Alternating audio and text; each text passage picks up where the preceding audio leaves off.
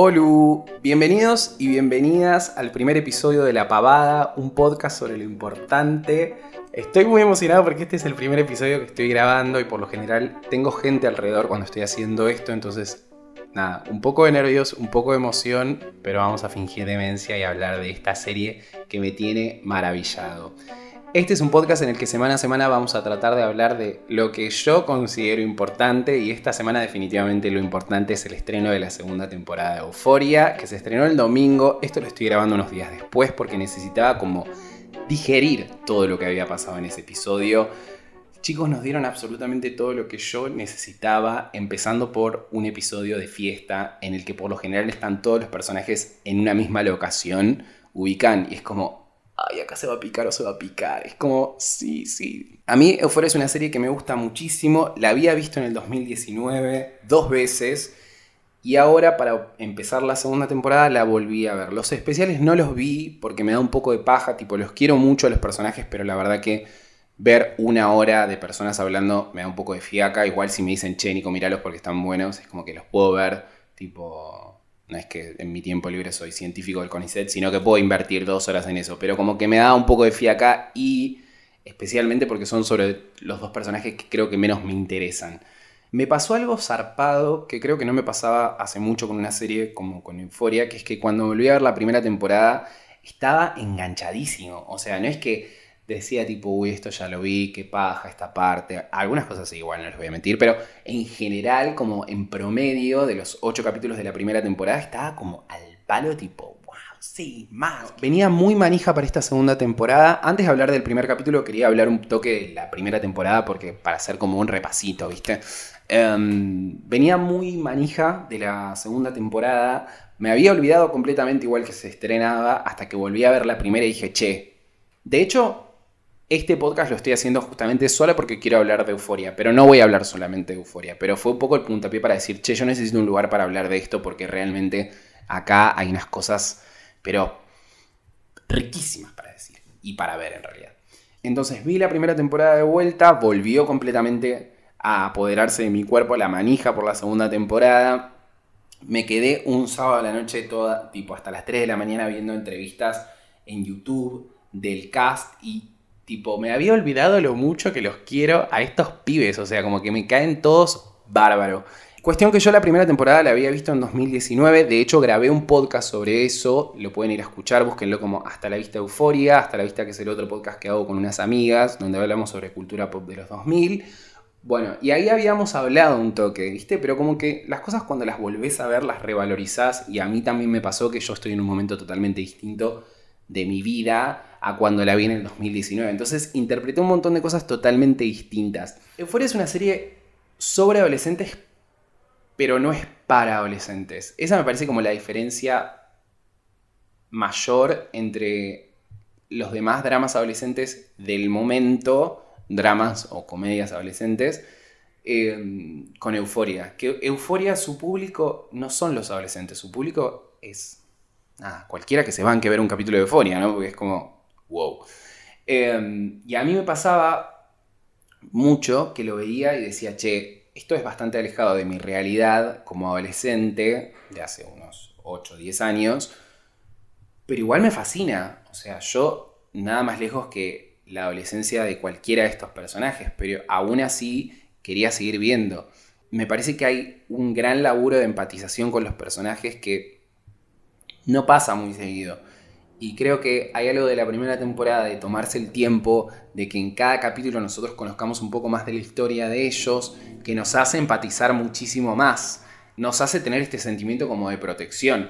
A mí hay una de las cosas de euforia que más me llama la atención, que es como, como un drama adolescente, no es aspiracional. Yo no tengo ganas de tener la vida de Rue, ni tengo ganas de tener la vida de Jules. Que sí pasa, por ejemplo, en Gossip Girl, que para mí es la otra serie adolescente, o la serie adolescente, en donde yo sí quería tener la vida de los chicos del Upper East Side. Eh, y estaba dispuesto a bancarme todos los dramones que le pasaban en el medio, que quizás estaban presentados de una forma totalmente distinta. Acá es tipo tan crudo todo y tan real, ponele, porque en el medio está toda una atmósfera cinematográfica y de arte y visual que parece un toque de ensueño que no querés eso, tipo, que querés protegerlos, pero a la vez no es que tipo yo digo, uy, qué ganas de ser Ru, qué ganas de ser Jules, qué ganas de que me pase lo de Kat, lo de Nate, ni en pedo. Otra cosa de las que quería hablar de Euforia es la cinematografía y el arte. Y sumaría tipo un pequeño apartado para el maquillaje, que bueno, capítulo totalmente aparte. Yo sigo a la maquilladora en Instagram y es una capa. No sé si es la misma en esta segunda temporada, imagino que sí, porque creo que todo el equipo de producción es lo mismo. Pero bueno, hay algo de euforia que se transformó en una serie icónica. Lo voy a decir, una serie icónica. Obviamente que toda la cultura del glitter, de los colores y qué sé yo, no la inventó Euforia, pero me parece que aplicar eso a una serie de adolescentes en donde tu protagonista es una persona que está atravesando por una recuperación de su adicción a las drogas, me parece zarpado, como que le da una atmósfera súper interesante que no tienen otras series. Como hay algo, si vos pones Euforia en mute y te quedas viendo tipo las visuales solamente, es una fucking locura. Tipo, hay unos movimientos de cámara, hay unas luces, hay un arte, hay como un entendimiento zarpado de qué es lo que están contando y cómo lo quieren contar. Y yo sé que ahora la palabra iconic como que se tira demasiado fácil. Pero realmente una serie como Euforia que su estilo, su maquillaje, su, los vestuarios traspasaron la pantalla y se metieron en nuestra vida en el 2019, eso es algo iconic, discúlpenme. Voy a prender un toque el aire porque la verdad que me estoy cagando de calor. Chicos, 40 grados. Estoy grabando esto con 40 grados. La gente está muriendo en las calles de Buenos Aires y yo hablando acá eh, de euforia en mi departamento con el aire acondicionado. Háblame de privilegios, papi. Bueno, después hay otro tema y otro terreno en el que me quiero meter que son los personajes. Creo que es mi terreno favorito de toda la cuestión. Eh, a ver, me encanta cada personaje. Me encanta que cada personaje tenga su historia. Restoy, me sirve, let's go. Ahora, el desarrollo de esos personajes durante toda la primera temporada me parece exquisita. Tengo obviamente mis personajes favoritos, que son Kat, Nate y Maddie, por distintas razones. Pero si quieren podemos empezar hablando por Rue y Jules, que son nuestras protagonistas. Em, no las soporto. La realidad es que les dan muchísimo protagonismo y a mí me da un toque de paja. Espero que en esta segunda temporada, y acá ya arranco con los pedidos, si Sam Levinson, el creador, está escuchando esto, arranco con los pedidos para la segunda temporada. No quiero tanto de Rue y Jules. La verdad que no me interesa, me da un poco de paja. Sí me interesa Rue por separado, porque nada, Zendaya, o sea, la amo, la necesito en cualquier cosa. Y aparte me di cuenta algo, chicos. Zendaya es suprema en lo que hace en la primera temporada y estoy seguro que en esta segunda temporada, donde es productora ejecutiva, dato no menor, que me parece muy importante desarrollar, porque cuando una actriz se convierte en productora ejecutiva de su propia serie, es porque la tiene enorme. Y va a hacer de su personaje y va a cuidar cada uno de los plotlines que nos dieron en esa primera temporada, lo cual me parece zarpado. Em, ¿Qué pasa con Rue y Jules? Me interesa un toque, o sea, su relación como que está buena en la primera temporada. Hay algo muy interesante que está desarrollado de, la idea esta de que, de Jules se vuelve como la nueva adicción de Rue. Jules obviamente muy de acuario, muy libre ella.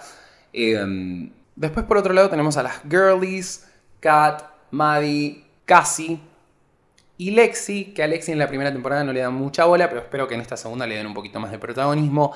De las tres, mi favorita obviamente es Maddie, o sea, necesito ser amigo de Maddie. Un toque también necesito que me cae a piñas, como que goes both ways, ¿viste? Como que la amo, pero también quiero pelearme con ella, porque no hay nada más divertido que Maddie enojada. Su relación con Nate, la verdad que mm, está buena en la primera temporada, pero no me interesa tanto. Sí me interesa, o sea, me interesa saber qué poronga va a ser Maddie de su vida. Tipo, porque claramente estos pibes están en un secundario y en algún momento se van a tener que egresar.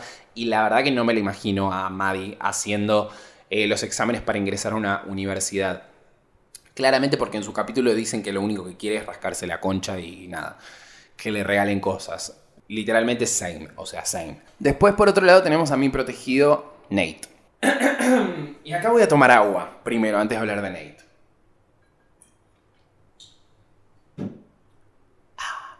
Nate es el personaje más interesante de toda la primera temporada de Euforia. ¿Por qué? Porque tiene un conflicto que tiene que ver con su padre. Su padre le cagó absolutamente toda la existencia. Y él, como no va al psicólogo, lo cual le vendría bien a la mayoría de los personajes, él, como no va al psicólogo, no puede lidiar con eso. ¿Y qué hace?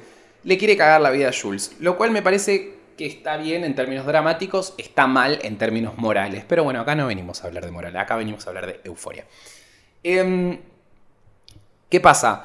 Me interesa muchísimo un arco de la primera temporada que tenía que ver con la relación de Nate y Jules. Y siento que en esta segunda se va a explorar un toque más eso. Porque Jules es la clave para que Nate salga de ese lugar oscuro en el que lo metió la realidad de su padre, el secreto de su padre.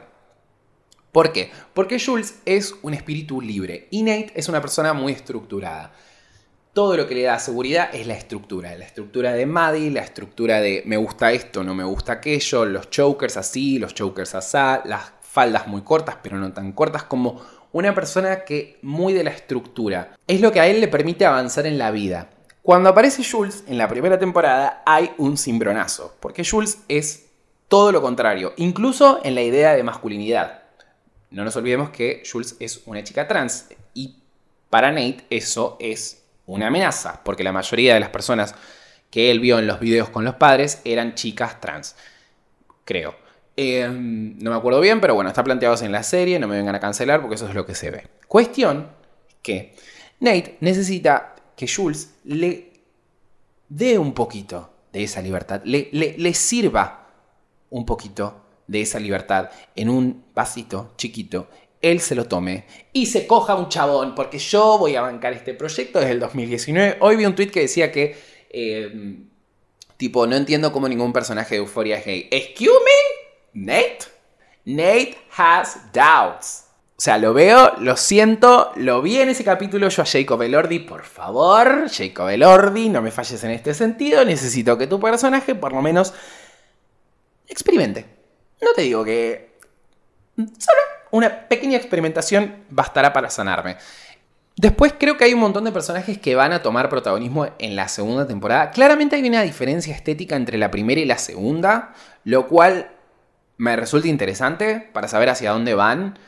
Em, el código visual de la primera temporada es re lindo, está buenísimo, pero no sé si me bancaría dos temporadas iguales. Como que bajémosle un poquito al violeta porque nada, ya refue. Y esta segunda temporada se presenta de una forma un toque más distinta. Tengo entendido que está filmada en 35 milímetros, que Kodak les eh, produjo una, una cinta que ya estaba discontinuada para que puedan grabar la serie, así que así de pijudo la gente euforia.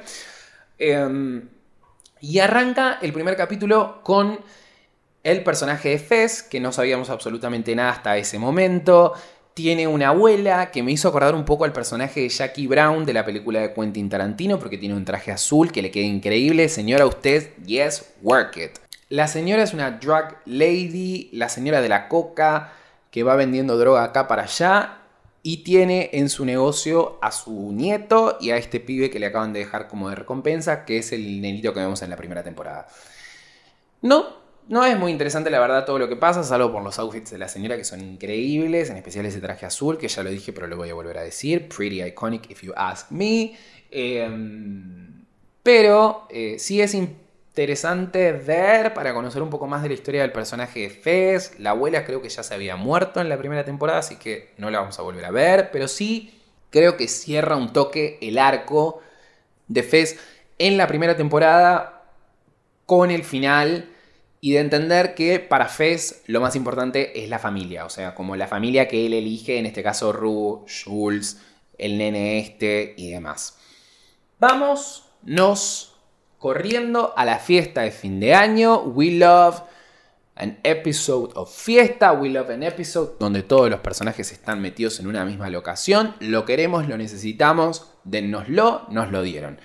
Hay grandes episodios de series en general, pero de series adolescentes en particular, en donde los personajes están todos en una sola locación y todos sabemos lo que significa eso y lo queremos. Drama. Drama. Vamos a ir por personajes, casi arranca totalmente en una, muy trola para mi gusto, eh, no me cancelen por favor, haciendo algo que realmente no sabemos en qué está casi, no sabemos en cuál va a estar. Sidney Sweeney, creo que su... Sidney Sweeney, sí, Sidney Sweeney. Siento que se va a comer esta temporada porque le dieron muchísimo protagonismo en el primer capítulo y va y pasó eso de que se está cogiendo a Nate que va a dar muchísima tela para cortar. Lo que me gusta igual de esa secuencia es que está resuelta de una forma muy euforia. Como uno esperaría, por ejemplo, si es en Gossip Girl, que Blair la encuentre a Serena besándose con Nate y que se pudra absolutamente todo, te voy a destruir, I'm gonna ruin your life, you can tell Jesus that the bitch is back y todo lo que ya sabemos. Pero no, acá en Euphoria se llegan a un punto de generarnos un estrés absoluto para un domingo a las 11 de la noche, o sea, ver a casi ahí en esa ducha mientras la otra se está chamullando al negro ese, la verdad que es un montón, es un montón de información, es un montón de estrés para un domingo cuando uno al otro día tiene que ir a trabajar, pero bueno, no importa, vamos a perdonárselos porque la verdad que la escena es increíble. De terror, chicos, de terror. Y yo el otro día vi una película que se llama The Voyeurs, que, ¿lo dije bien? No, The Voyeurs, algo así. Donde actúa Sidney Sweeney. Y che, qué bien, es muy buena es muy buena. Y voy a decir algo, no sé si me van a cancelar aquí, pero hace mucho que no veo una actriz que tenga ese par de tetas que tiene Sidney Sweeney. Lo cual me parece re piola, porque nada, representation matters. Y la verdad que es muy buena, ¿eh? Es muy buena, yo no me esperaba eso de ella, pero en este primer capítulo y en esa película me di cuenta que, tiene algo. Y como dije antes, siento que se va a comer toda la temporada. Siento que hay algo del personaje de Cassie que no lo desarrollaron mucho en la primera temporada, que toda esta... Siento que el personaje de Cassie es un personaje al que se le impuso mucho la mirada ajena, como que su, su forma de desarrollarse y su forma de presentarse al mundo tiene mucho que ver con la forma en la que la gente la ve a ella. Y en esta segunda temporada me da la sensación de que vamos a ver cómo ella se empieza a descubrir a sí misma. Vieron que en el tráiler ya aparece con un, con un catsuit que es igual al que tiene Maddie como, y en otro aparece como más vestida tipo de, de, de chica más santurrona. Como que tengo la sensación de que casi en esta temporada va a ser un quilombo, como que no sabe absolutamente nada como que no sabe qué poronga hacer y va a ser un problema si se sigue mandando estas cagadas. Yo ya estuve hablando con un par de personas en Instagram y todo el mundo enojadísimo con lo que hizo Casi. Pero bueno, la verdad, yo la tensión sexual la sentía en la primera temporada. Tenía muchas ganas de que cojan entre ellos. Em, me hubiese gustado ver un poco más. Porque la verdad que fue hot. Chicos, no les voy a mentir, fue hot para un domingo, como les digo, a las 11 de la noche, donde las expectativas de vida son muy bajas. Tener a Cassie y a Nate cogiendo contra una puerta de un baño era lo que necesitaba. Y del otro lado, Maddie, que vi un par de TikToks que decían que no iban a volver a tocar la puerta nunca más de otra forma que no sea la que usa Maddie, que es tipo con las dos manos en el puño, tipo, Nate, I wanna get in. Como de esa forma muy graciosa que tiene de hablar ella. Pero bueno, del otro lado de la fiesta tenemos un personaje que yo creo que en esta temporada nos van a fallar con su storyline lo siento, lo presiento, no le dieron tanta bola en este primer capítulo. No me puedo llegar a imaginar a dónde la van a llevar, que es Kat. Que está con su novio y esas cosas, pero la verdad que me da un poco de paja. Y después, en esa misma fiesta, tenemos un triángulo amoroso, entiendo yo que se va a plantear en esta segunda temporada con un nuevo personaje interpretado por Dominic Fake, que no sé quién poronga es, pero se llama Elliot el personaje, entre Zendaya, Rue y Jules, no, Zendaya, Rue y Jules, ¿te imaginan? Entre Elliot, Rue y Jules. Rue, por supuesto, llega de la movida que acaban de hacer con Fez, recontra repuesta. Se encuentra a este pibe Elliot, que también está recontra repuesto. Empiezan a bondear entre ellos. En el medio aparece Jules, en lo que parece su primer encuentro después de la escena de el tren, en donde ella le dice Did you relapse? O sea, ¿caíste de vuelta en la droga mía? Y ella le dice, sí. ¿Sabes cuándo? Cuando vos te fuiste, perra de mierda. ¡Pum! Y ahí fue como, uh, esto acá hay algo, esto es lo que me van a desarrollar durante la segunda temporada, que es la sensación de Jules de ser esa. como el bastón. ¿Vieron? A ver si alguna vez les pasó. ¿Vieron como esa sensación de saber que uno es el bastón emocional de la otra persona y tener que actuar en consecuencia de eso y no poder actuar libremente porque uno sabe que sus acciones pueden llegar a desequilibrar a la otra persona? Bueno, yo creo que hay algo de eso que es lo que se va a ver en esta segunda temporada entre Rue y Jules, que tienen un momento como súper íntimo en esas sillas de la costa, en donde una le dice a la otra, estuviste acá, estuviste allá, que esto, que el otro, sí, sí, sí, volví a la droga, vos amiga tranqui, anda yendo, la piba se va, la Jules se va, llorando completamente, y ahí tenemos las... Eh, ese efecto que hacen como de las fotos de cada uno de los protagonistas, que está muy bueno, y un... Y ahí nos dan una escena de Rules, el nombre del ship entre Ru y Jules. Donde, bueno, se dicen cosas. La verdad que a mí no me interesa, me da un poco de paja. Eh, las escenas están re lindas, tipo súper bien iluminadas. Tienen como ese halo blanco atrás, que es como, bueno, ok, cinematography come through, pero la verdad que me da un poco de paja. La relación entre ellas. Espero que se vuelva un poco más o sea, me interesa ver a Zendaya bondeando con este pibe, con este Elliot.